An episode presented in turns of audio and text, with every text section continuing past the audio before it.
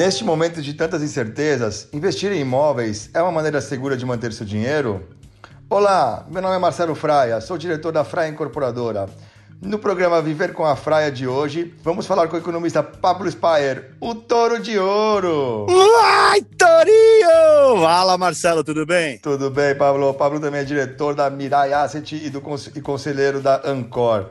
Como é que você tá, Pablo? Graças a Deus, tudo bem aqui, passando essa pandemia, toda essa agonia, esse novo momento que nós estamos vivendo, um momento de juros muito baixo no mundo e vamos conversar, vamos lá. Um prazer tê-lo aqui, o Pablo, um dos imunes aqui no Brasil, é, graças a Deus passou por esse, é, de uma forma ilesa, né, desse, por, essa, por esse vírus, é, e não faz parte das estatísticas do brasileiras, né, Pablo?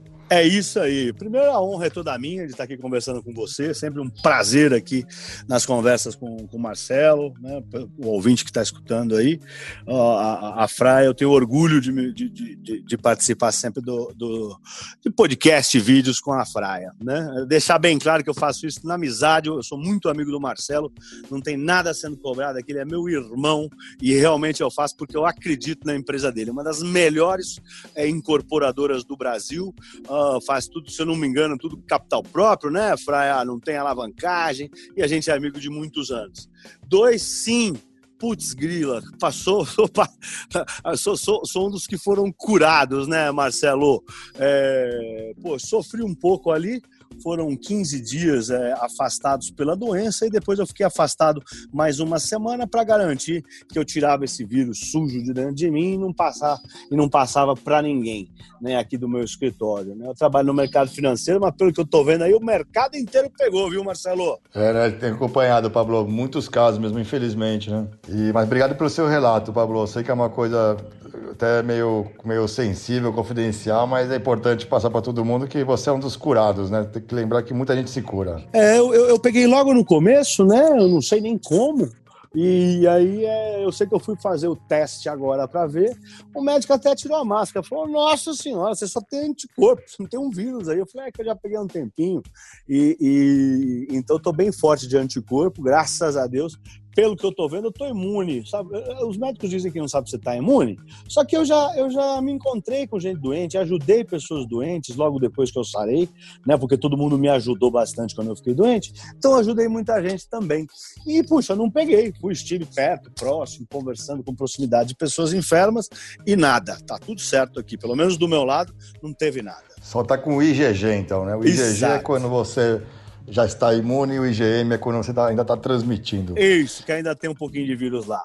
Muito bom passar essas informações também para quem está nos ouvindo, né? É isso aí. Pablo, vamos falar um pouquinho do cenário. Como é que você está vendo esse cenário no Brasil e no mundo, as políticas é, na parte econômica, né, que o governo Paulo, que o Paulo Guedes, o governo brasileiro uhum. tem tomado junto, junto com as empresas. Tem, você acha que tem sido medidas boas para salvar os empregos e as empresas? E lá fora também, Estados Unidos, Europa. Fala um pouquinho aí, dá um relato do, sobre o que, que você está, como é que está enxergando tudo isso, por favor. Então vamos lá. Não é uma coisa tão simples, é um pouco mais sofisticado. A gente tem que dar um passo atrás, né? É, se a gente lembrar, o ano passado, lá fora, as atenções estavam todas voltadas para o acordo comercial da, da, dos Estados Unidos e China, que essa semana voltou ao radar dos investidores. Né? A gente teve muitas rodadas de discussões sobre taxas e sobretaxas entre os dois países, que finalmente assinaram o um acordo dia 15 de janeiro. Tá? Eu me lembro bem da data porque eu voltei de férias nesse dia e foi no dia que voltou o Minuto Econômico. Né? Ah, acontece né, que. E aqui, é, é, é, é o, aqui no Brasil, então, isso lá fora, né? O principal assunto foi eh, era a, a guerra comercial entre Estados Unidos e China. Aqui no Brasil, né, tanto o executivo como o legislativo, os gover o governo, lá, Brasília, eles uh, uh, seguiram lutando uh, pela. O ano passado lutaram pela reforma da Previdência, com muita força, né? demorou 10 meses para ser aprovado. Foi uma clara sinalização que o governo não estava com, com apoio intenso para tocar todas as reformas necessárias para o país deslanchar no curto prazo. Né? Aquela dificuldade daquele momento tirou um pouco da tração da economia no ano passado, que acabou né, tendo um ano com crescimento baixo. Né? Se vocês lembrarem, o, o, o ouvinte lembrar, o crescimento foi pouco acima de 1%, né? e as apostas estavam todas para esse ano, né? Ah, foi, foi chegando o final do ano, Estados Unidos e China foram se entendendo sobre o acordo, até que eles assinaram lá no dia 15 de janeiro que a gente falou. Só que aí o otimismo durou pouco né? Lá em Wuhan, na cidade da China, lá que todo mundo hoje conhece, que é onde é o epicentro do coronavírus, né? É um grande centro industrial da China. Não sei se os ouvintes aqui sabem, né? As redondezas de Wuhan poderiam ser comparadas com o estado de São Paulo, vai. Ali é mais de 60% do PIB da China. Um negócio muito grande, muito forte, tá? E ali vieram os primeiros casos do Covid no fim do ano e no começo desse ano e se espalharam pelo mundo. Né? As projeções que apontavam ah, para um crescimento forte aqui no Brasil foram substituídas por um cenário de caos no mundo. Né? E os países adotando a orientação da Organização Mundial da Saúde para o isolamento acabou né, arrebentando com as economias do mundo afora. E aqui não vai ser diferente. Tá? Aqui também vai bater e vai bater firme. Né? Os outros países tiveram mortes por milhão de pessoas muito maiores do que aqui. Mas aqui nós estamos tendo o lockdown, está acontecendo, desculpe, a quarentena, né? E, e, e a saída, do, a expansão do vírus para outros países acabou sendo subestimada. E o estrago da economia também. E esse estrago já está feito, tá? Bom, literalmente o mundo parou, travou, né, com essa quarentena. Uh, quem me acompanha ali no Minuto Econômico sabe, a gente vai acompanhando diariamente. Sexta-feira eu faço o sextor e diariamente eu vou uh, apertando os parafusos, lapidando. O, a minha função aqui é botar em contexto para o ouvinte o que acontece na economia do mundo e do Brasil, né? Então, aqui, as pessoas trabalhando em casa, Marcelo, funciona para escritório né? Que eu trabalho na Mirai Asset, uma corretora de valores, e está tudo certo, mas não funciona para a indústria, como nós sabemos. As pessoas deixam de consumir e a engrenagem trava, né? Uh, os dados da, da, da, de atividade medido pelos índices uh, mundiais, é um índice que chama índice gerente de compras, tá? Nos Estados Unidos chama PMI. Uh, ah, ele mede a temperatura das economias, né? E a temperatura da indústria e a temperatura, principalmente dos serviços, se deterioraram com força em março, no mundo inteiro, não é só aqui não, tá?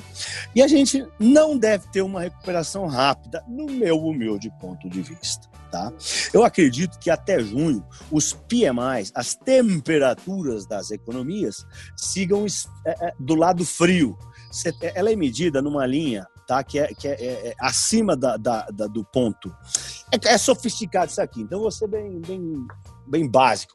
Basicamente é base 50. Acima de 50, a economia está aquecendo. Abaixo de 50, está esfriando. Então eu acho que a, até junho, julho, as economias mundiais, a linha d'água, vai estar todo mundo abaixo da linha d'água, na parte que esfria as economias, na parte que desacelera, tá? Em todos os países, tá? Talvez com exceção da China tá? cuja economia já voltou e está tentando reaquecer. Só que aqui, a, a, ontem nós tivemos a informação que uma cidade chamada Chulan, no nordeste da China, perto da Coreia do Norte, teve novos focos de coronavírus e eles fecharam de novo ali. Então, até a China pode sofrer ainda né, com o fechamento. Bom, sem essa demanda uh, das pessoas que estão em casa, que não consomem gasolina, que não consomem nada, né, os juros tiveram que cair com força no mundo inteiro. E, pode, e vão cair mais, tá? Não acho que não vai parar de cair, não. Inclusive, acabou de sair, nós estamos aqui é, hoje, eu não sei é, como nós estamos fazendo de data, mas hoje é dia 12 de maio, né? E hoje, agora, faz poucos minutos, eu estou gravando com o Marcelo, faz poucos minutos, né? O, o, o Banco Central do Brasil a, a, publicou a ata do Copom, né? E, e acabou de validar a prescrição de mais um corte de juros da Selic na reunião que vem, que é dia 17 de junho, tá? Uh, isso é um exemplo, tá? Mas não é só aqui não. Lá fora, o Federal Reserve, que é o Banco Central Americano, está conversando sobre a possibilidade de botar juros negativos, né? O presidente do, do Banco Central Americano, Jerome Powell, não quer mas o Trump quer. Né? Então, uh, com esse cenário de, de juros caindo com força, podendo cair mais, já que a inflação está cedendo com força. São Paulo teve deflação, né? Na, na, na agora, né? No, no, começo do mês, no fim de março, teve deflação, né? Ah, nesse cenário, né? Muitas indústrias podem falir, Marcelo. Tá? E o desemprego ronda e assombra o mundo. Né? Nos Estados Unidos, poxa, em seis semanas os caras perderam 30 milhões de empregos. Eu nunca vi. É, é, a maior destruição de emprego da história dos Estados Unidos. Maior até do que a depressão vinda após crise crash de 29, que era a maior crise da história até hoje. E a, a, aparenta que agora pode ser a maior crise. Tá? O, o, isso já pode ser visto também no, no, não só no desemprego, mas no, no, no mercado de trabalho. Né? Uh, o desemprego aumenta nos Estados Unidos, foi de 3 para 4,4, né? Uh, mas também abaixam os salários médios lá. Então tem bastante coisa ruim acontecendo. Aqui, a taxa de desemprego, que estava em 12, já deve estar tá 13, a gente só não foi informado, e pode chegar acima de 14 em breve. Tá? Obviamente que depois pode arrefecer, voltar para os 12. Quem Deus queira que até o fim do ano a gente volte para o 12. Né? Mas olhando para a China, né, que retomou após o, retomou algumas quarentenas depois de alguns novos casos da doença, né, o caminho do mundo deve ser equivalente, né? Uh, é, me aparenta que o pico da doença, por exemplo, não bateu, não chegou nos Estados Unidos, não chegou no pico lá, né? Mas lá está morrendo muita gente e está assustando muito os americanos, né? Mas de qualquer maneira, a a partir daí, né, o mundo quer tentar voltar ao normal, né? Muita gente fala. Antes todo mundo falava, perguntava para mim se a recuperação ia ser V ou U, né? E eu falei, eu lembro que eu me falei na CNN, eu falei, eu falei, olha gente, eu acho que vai ser W. Tá? Então a bolsa caiu, voltou, deve voltar de novo para voltar a subir. Só que agora eu estou um pouco preocupado e pode ser um L, né, e demorar muito para voltar, tá? Eu espero que no curto prazo, né, a atividade econômica deva cair, o desemprego deva subir, né, o juro e a inflação caiam mais, tá? Uh, o Banco Central já deixou a porta aberta né, dizendo que deve cortar juros na reunião que vem. Só que ela pode cortar até 75 bips. Né? De qualquer maneira, a, a parte longa da curva de juros, que é lá na frente, daqui a 3, 4 anos, está subindo. Por quê? Porque o, o, o, os investidores estão falando, pô, vai cortar juro agora, não vai dar inflação agora, mas vai dar lá na frente. Então lá na frente vai precisar subir o juro para controlar a inflação. Tá? Outra coisa, é, é eu acho que num segundo momento, né, olhando para o último trimestre desse ano, né, e no começo do ano que vem, eu espero uma recuperação do emprego, tá? Recuperação da atividade também, acho que o PIB deve voltar a crescer, principalmente num cenário de juros muito baixo, né, inflação negativa praticamente ou baixa naquele momento, né, uh, que devem impulsionar uh, não só a economia aqui, como a economia global. Né? Os, os, os bancos centrais do mundo inteiro estão imprimindo muito dinheiro. Né? Um, um, um, dado interessante, curioso para os espectadores aqui, para os ouvintes, desculpa, é, os, os bancos centrais de todo o mundo já cortaram os juros 110 vezes, tá? Esse ano, para tentar conter a crise. Todos os bancos centrais do mundo, você soma, já teve 110 cortes mundo afora. Né?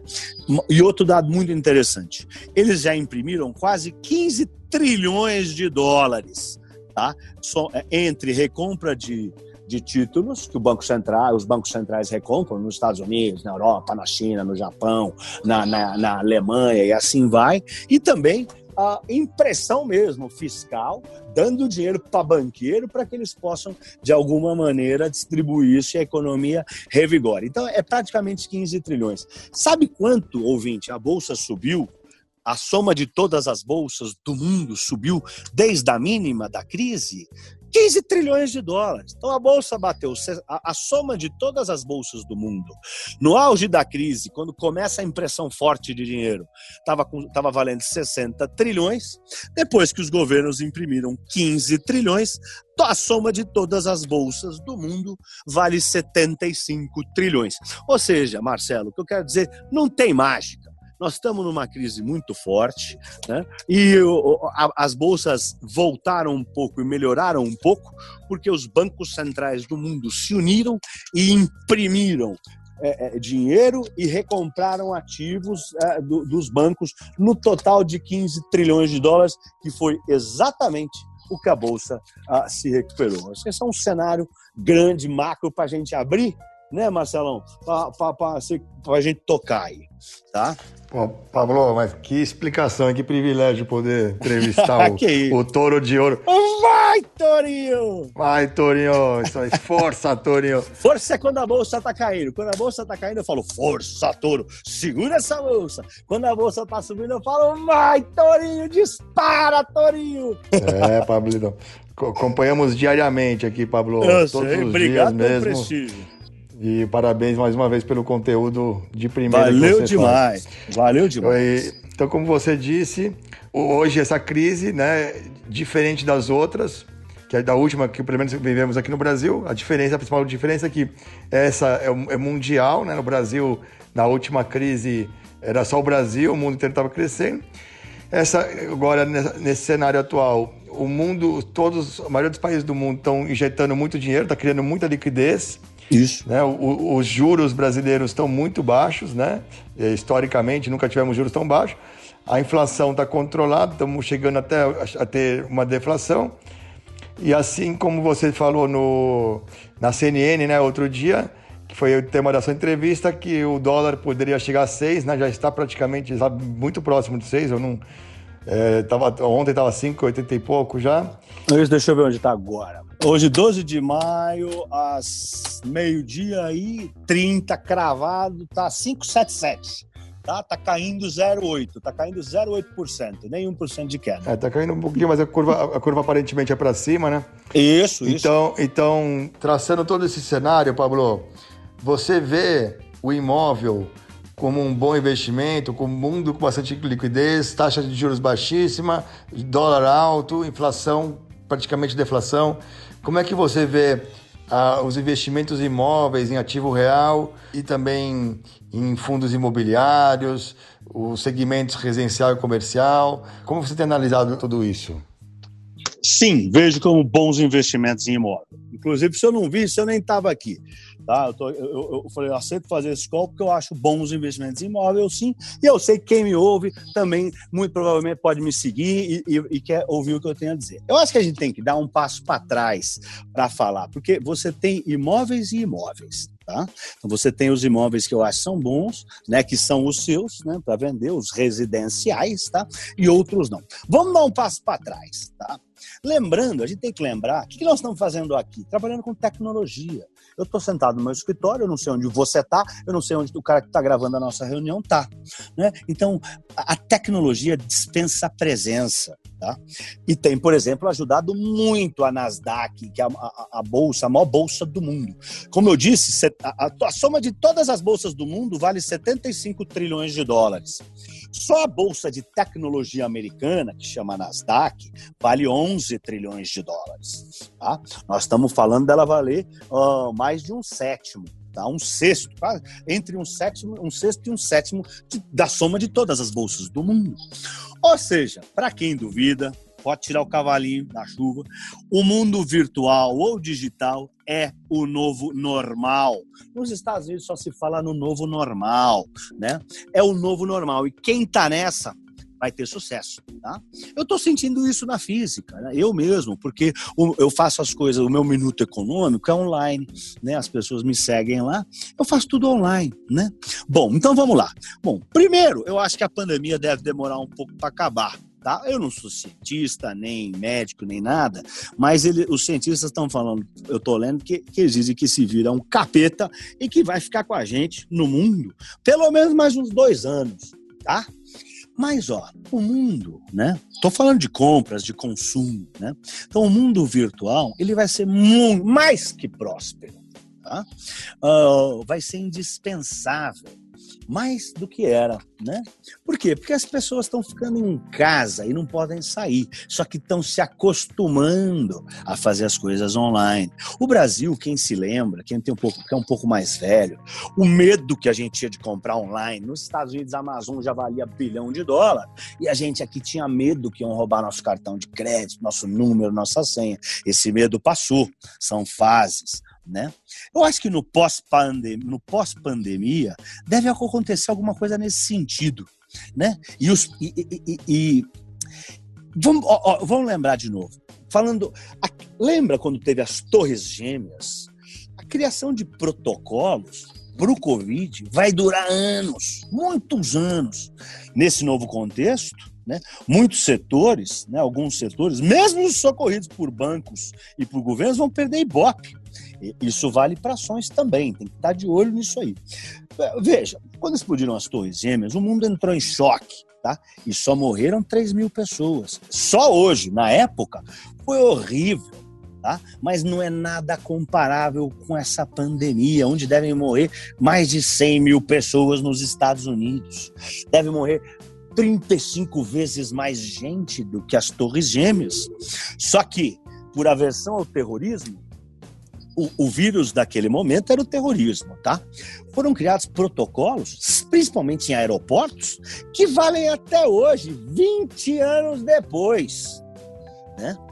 E não foi preciso ter mais terrorismo para que esses protocolos valessem até agora. Né?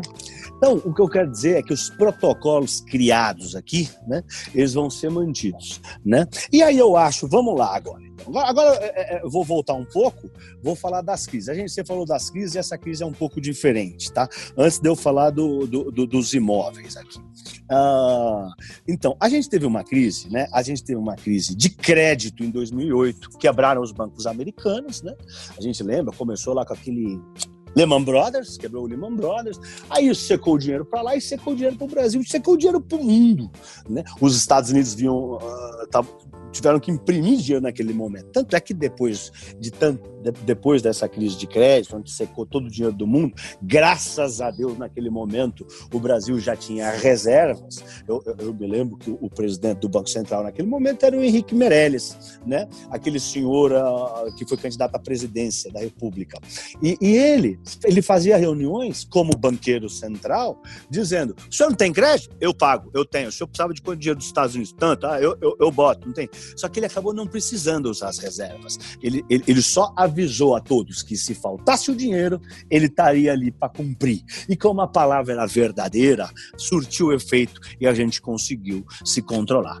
Conseguiu não quebrar tudo né? Naquele momento, o Banco Central americano começou a imprimir dinheiro sem parar, aí é, inundou o planeta de dólares e aí ninguém aguentava mais comprar dólar. E se a gente lembrar, o real foi para 1,50 o dólar. O dólar foi para 1,55 chegou a bater R$ 1,55 cada dólar, porque o mundo estava inundado de dólar e ninguém aguentava mais comprar dólar. Tá?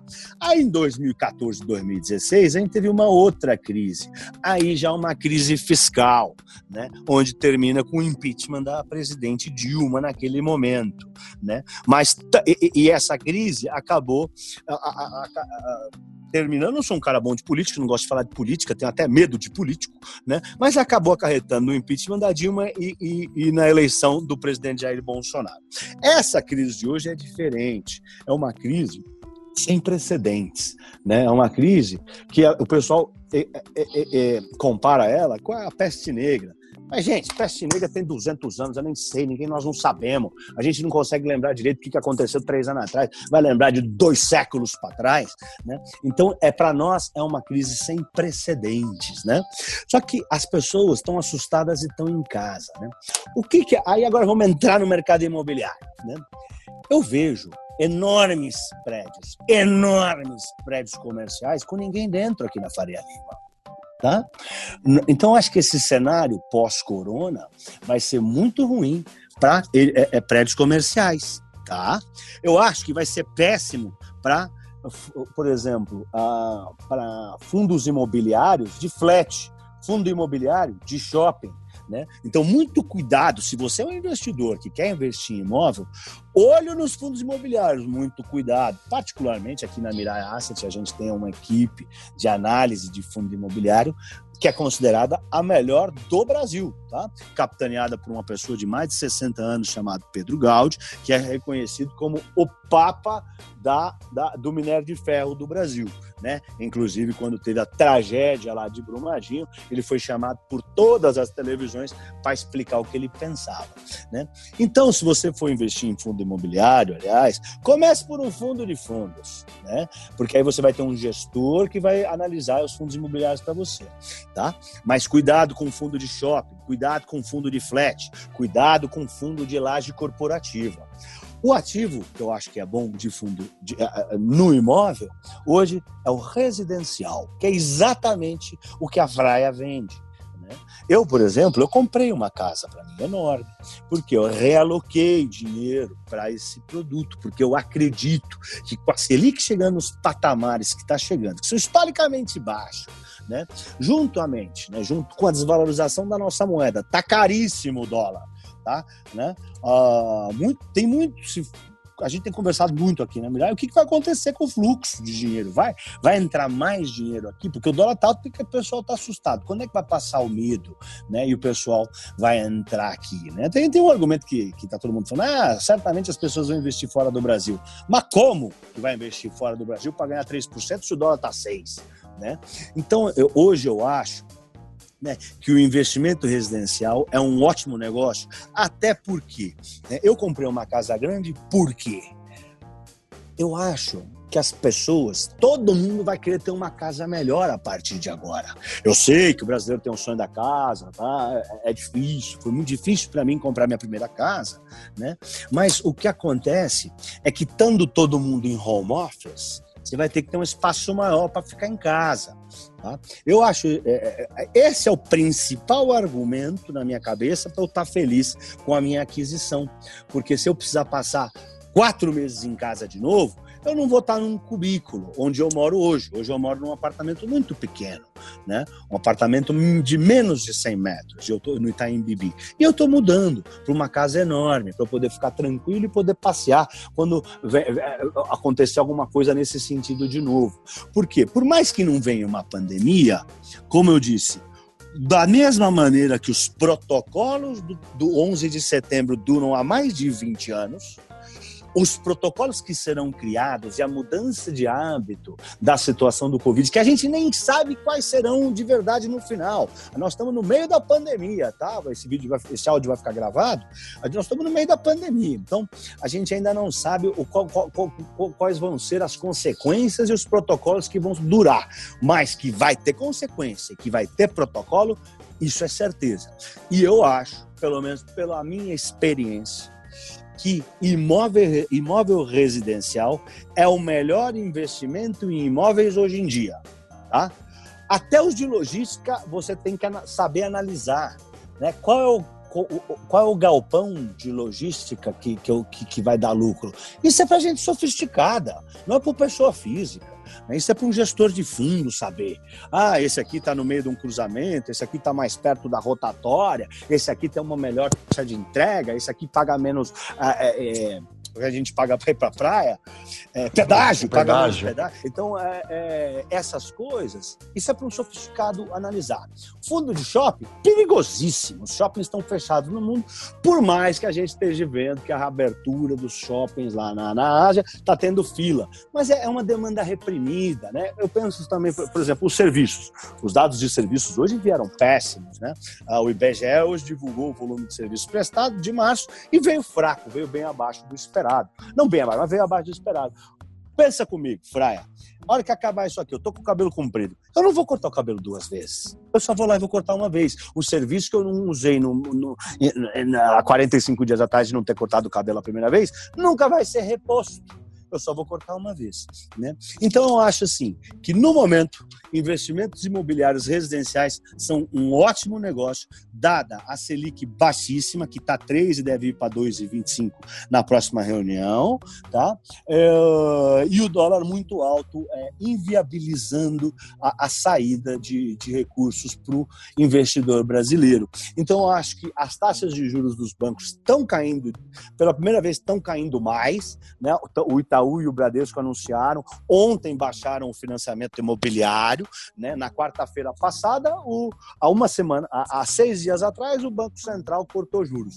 Há um dia atrás, o Itaú e o Bradesco anunciaram um corte de juros para financiamento imobiliário residencial. Então, por mais que, que a gente esteja vendo os preços caírem, né, uh, o preço vai voltar a subir quando a demanda vier. Né? Quando as pessoas, quando, quando, quando o efeito dos juros mais baixos no, no, no Bradesco, no Itaú, na Caixa, no Banco do Brasil, no Santander, é, é, é, fizerem efeito, né, eu estou convicto mas eu não sou nenhum analista imobiliário, sou apenas um cara que comprou uma casa, tá? Deixar isso claro para todo mundo, né? Eu estou convicto e feliz que a minha casa vai valorizar, é isso que eu acho, tá? Desculpa ser prolixo falar muito de novo. Imagina, Pablo, não é prolixo não, é completa, a questão é complexa mesmo. Não, eu concordo, acho que essa, como todas as crises, né, o, o a demanda caiu muito, né, de, é, obviamente, e apesar que as obras continuam, né, o governo decretou a construção civil como área essencial, então as obras, as obras continuam. E a gente acredita que isso tudo vai gerar uma demanda reprimida, né? E a população, uhum. após isso é, restabelecendo sua renda, a tendência é de que assim que passar, né? Não sei como é que vai ser lá na frente, quando vai ser, segundo semestre, no último trimestre, no ano que vem, mas que mas muita gente tá, vai casar, vai nascer tá grávida, vai nascer filho, é, ter o um casamento, tem a necessidade de mudar de casa, né? Por isso que ah, na verdade, como a gente trata nesse, trabalha nesse segmento de alto padrão, né? É um público com poder aquisitivo maior todo mundo sente uma crise, né? Mas é o pessoal que se planejou, né? Conseguiu formar uma renda, fazer um caixa e que hoje tem possibilidade de comprar um, um apartamento sem se comprometer seu caixa, né? Então, é, a gente não tem deixado de vender, né? Caiu, caiu a, a demanda, obviamente, mas não tem não zerou, né? A gente tem vendido. É, Entendi, então, então, entendi. Então, por quê? Porque tem pessoas que precisam, né, comprar. Tem, não tem filho, tem um filho, precisa de um apartamento com um dormitório, dois dormitórios, é, com um dormitório a mais para criança, né? Com dois dormitórios. Então, é, como eu falei, essa demanda continua e acho que quando voltar vai ter uma demanda reprimida que vai fazer o mercado voltar àqueles altos patamares que já estava vendo no ano passado, né? Que foram muito bons. Pablo, pegando só um gancho aí, pegando um gancho do que, você tem, do que você falou também, em relação aos protocolos e aos edifícios comerciais, como que a Mirai está vendo essa questão do home office? E, você, e, também você comentou do home office. Né? Como que a Mirai está vendo essa questão do home office? É, existe um pensamento em fazer, em manter esse, esse home office ativo, fazer um rodízio? Funciona para vocês trabalhar em home office? Ou é uma coisa que é só, só por causa da necessidade atual mesmo? É aquilo, aquilo que a gente comentou agora há pouquinho, assim, funciona. O home office, home office funciona para empresas, não funciona para a indústria, né? Ah, então, ah, como é que eu posso dizer? É, se você consegue porque hoje, né, a, a, a, com as restrições que os governos impuseram né, para desacelerar a transmissão do vírus, forçando milhões de pessoas no, do mundo de trabalho, no mundo inteiro, a ficar em casa, né, uh, hoje eu vejo com, com maus olhos tá, uh, uh, investimentos em laje corporativa. Tá? Eu acho que vai continuar, eu acho que esse protocolo vai seguir. Você melhora o custo da empresa. Tem uma boa parte das corretoras pode ficar em casa sim. Né? Você tem vários, alguns departamentos, a parte de back office, talvez possa ser para sempre uh, fora do escritório. Né? E isso fazendo baratear. Todo mundo está renegociando aluguel. Isso quem não está dando calote no aluguel porque está sem dinheiro, porque né, tá, não está conseguindo pagar. Se você tem a opção tá, de ficar em casa né? E, e, e, primeiro, não pegar Covid, não sai na rua, porque você não vai, não tem que ir no escritório, não tem que apertar o botão que o cara botou o dedo com corona, né? Você não precisa ficar ombro com ombro ali no cara, né, do lado, grudado dentro do elevador, com um outro louco tossindo, né? Se você pode ficar em casa, ter um belo de um café da manhã, já falando, já trabalhando, né? Você tá, tá, tá no jogo. Você pode, pode ficar ali, tá? Se você não tem um cachorro que late, não tem um bebê que chora, tá, tá, é, é, é business, vamos embora. E eu acho que é isso que vai acontecer, né? Eu acho que é, é uma nova é uma nova fase, né? É, que a gente vai ver, tá? Então, é, é, eu acho que o, o, os investimentos em imóveis, o bom do momento é o residencial. Né? Por exemplo, aí falando disso aí, né? O Facebook lá nos Estados Unidos avisou na semana passada que vai permitir que todos os funcionários possam trabalhar de home office até o fim do ano, até 30 de dezembro. O Facebook já avisou, ó, ninguém volta até 30 de dezembro. Já quer devolver metade da sede, né? Outras empresas né, estão pensando nisso também. Né? Como que dá para fazer para todo mundo ficar em casa? É, e é possível né? Se for possível, nós estamos gravando isso aqui pelo esse Zoom vídeo. É, essa Zoom foi a ação que mais subiu na bolsa. Subiu 100, mais de 100% esse ano subiu as ações da Zoom nos Estados Unidos, lá na Nasdaq, que é o índice que está bombando, né? Que, quais são as ações que estão subindo hoje, Fraia? Né? São as ações de, das ações de, que você pode fazer de casa. Amazon, você compra sentado na sua casa. Facebook, você mexe sentado é, na sua casa. E o Mercado mexe... Livre, que passou o Itaú? É, passou? Oh, caramba, eu não sabia. Ela é listada lá na Nasdaq, na Mercado Livre. É, Essa valor, eu não sabia, o aí, valor, ó, O valor do, das ações do Mercado o valor do Mercado Livre no, no, no, na Bolsa passou o Itaú, quem diria? Caramba, ai meu Deus. Mas é isso, é... é acho que tem que levar em consideração um monte de coisas, né? E, e, e no Brasil, acho que eu, eu vendo tudo o que está acontecendo, né? Renda fixa pagando baixo, né? a bolsa ainda levemente arriscada, né? Assim, acho que é bom, né? Você vê, por exemplo, os juros baixos, né? Tá fazendo ter uma, uma, uma migração é, é recorde de investidores para a bolsa, né? Só nos últimos dois meses, a gente já estava na pandemia, hein? Nos últimos dois meses entraram 400 mil pessoas na Bolsa. A Bolsa bateu 2 milhões e meio de investidores. Por quê? Porque o juro não paga nada. Então você deixa o dinheiro no banco. Ó, no, no, com esse novo corte de juros na reunião que vem, se cortar 50 bips, está precificado, tá, que pode cortar até, está tá dividido, o mercado está dividido, pode cortar 50 ou 75. Se cortar 50, que é o mínimo, nós já temos juros reais negativos dada a projeção de inflação da Focus, né, do Focus do Banco Central, que é um apanhado de diversos, de muitos economistas. Então, se a gente cortar meio por cento, a gente já está com juro negativo de 0,25. Se cortar 75 bips na reunião que vem, que pode acontecer, nós estamos com juro real negativo de meio por cento ao ano. Então você a, a, deixa o dinheiro no banco, no fim do ano você tem menos. Então as pessoas naturalmente, com o tempo, né, vão sacar o dinheiro do banco, vão migrar para investimentos de ações e migrar para investimentos de é, é, é, imóveis residenciais. Isso é o que eu imagino, pelo menos é o movimento que eu estou enxergando daqui, tá? É, se você quer investir com ações, fale com a Mirai, né? Fale com o Pablo Spire, o touro de ouro. E se você quiser investir em imóvel, fale com Marcelo Fraia, da Fraia Incorporadora. É isso aí, Pablo. Ô, Pablo, se, te, é se, de, se, deixar, a gente fica aqui, eu acho que a semana inteira, a quarentena inteira conversando. É isso, aí. é isso aí, até porque estamos carentes, estamos precisando conversar, tá todo mundo sozinho. É bom, é bom falar com as pessoas, né? Então, só, só para finalizar, passa o seu, seu cenário aí para que você acredita hoje, sei que pode mudar Cenário que você acredita para até o final do ano, Pablo, por favor, para o Brasil.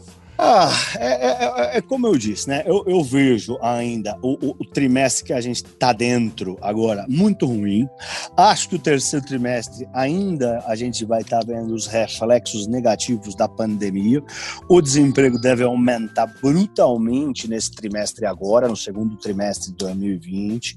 É, deve ficar aumentar um pouco e terminar o terceiro trimestre estável né? E só no fim do trimestre que vem eu acho que a gente deva começar a ter uma redução do desemprego.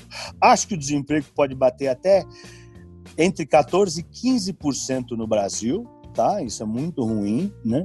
É, e acho que pode demorar um pouco para a gente ver a reativa, reativação da atividade econômica. Né? Mas eu preciso lembrar e dizer que é tudo é, é um cenário, Marcelo, ainda muito incipiente. Ninguém sabe o que está acontecendo. Eu não tenho ideia do que pode vir a acontecer. Ninguém tem. Ninguém sabe para onde vai o dólar. Ninguém sabe o que pode acontecer. Né? Nem o Banco Central tem direito, ideia uh, do que pode acontecer. O Banco Central já sinalizou um próximo corte na reunião, mas não tem certeza, não sabe se, que pode acontecer. Só para você ter uma ideia, na reunião passada, há 50 dias atrás, 51 dias atrás, né? a reunião foi há seis dias atrás, é a cada 45 dias. Há 51 dias atrás, na outra reunião, o Banco Central deixou claro que não era necessário nenhuma, mais nenhum corte de juros, porque uh, o, o juros já estava num, num, patamar adequado para a economia brasileira e para combater a pandemia.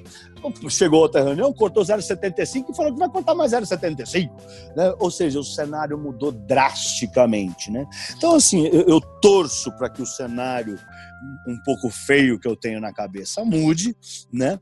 Uh, olhando para o quarto trimestre, né, uh, de 2020, eu espero uma recuperação do emprego, recuperação da atividade, né? Ainda num cenário de juros baixo, de inflação baixa, mas isso pode impulsionar a economia, né? Uh, principalmente para 2021, né? Incluindo o PIB, né, do Brasil. Sempre lembrando, Fraia, caso o cenário político esteja favorável, nunca se esqueça que nós somos reféns daquele povo de Brasília, né? Que só pensa no próprio umbigo né, a, a, a, turma toda lá, cada um só quer saber de si e não quer saber do povo, né, por mais que todos eles digam que estão fazendo tudo que fazem pelo povo. Né? Então, num cenário político brasileiro estável, né, eu vejo a recuperação ah, se iniciando no fim do ano só. Tá? Ok, Pablo, todos torcemos para isso, para que seja o mais rápido possível, que os uhum. políticos que os políticos consigam nos deixar em paz, né, para diminuir essa tensão, essa, polariza essa, essa, polarização que vive no Brasil, né? Uhum, é, hoje uhum. a gente vive uma crise econômica, de saúde, social, política. Então a gente tem que parar, todo mundo lutar para acabar é, com esse é. vírus o mais rápido possível e salvar a economia. É muito difícil enxergar essa linha tênua, né? Tênue é, é, de, é, não, de entre o, o, o, colapso econômico e o colapso da saúde, né? Ah, é, para você ter uma ideia, né? O, o, o, tem, tem, tem gente que acredita que o PIB do Brasil esse ano pode encolher até 7%. Né? A, a, a, a previsão do Banco Mundial para o Brasil é menos 3%, tá? de encolhimento do PIB né, de recessão. Né? É, por, é, por, isso que o Banco Central está cortando tanto os juros tão rápido, porque ele, ele, ele, precisa, ele precisa mostrar, ele quer dar uma resposta para a crise rápido. Né? É, é, pouco importa, né? Acho que assim existe um limite até onde os juros pode ir. Já me perguntaram de juros negativos. Você acha que o Brasil pode ter juros negativos, né? Poxa, eu acho que chega um limite que pouco importa se vai cortar ou não cortar, porque a economia para de responder.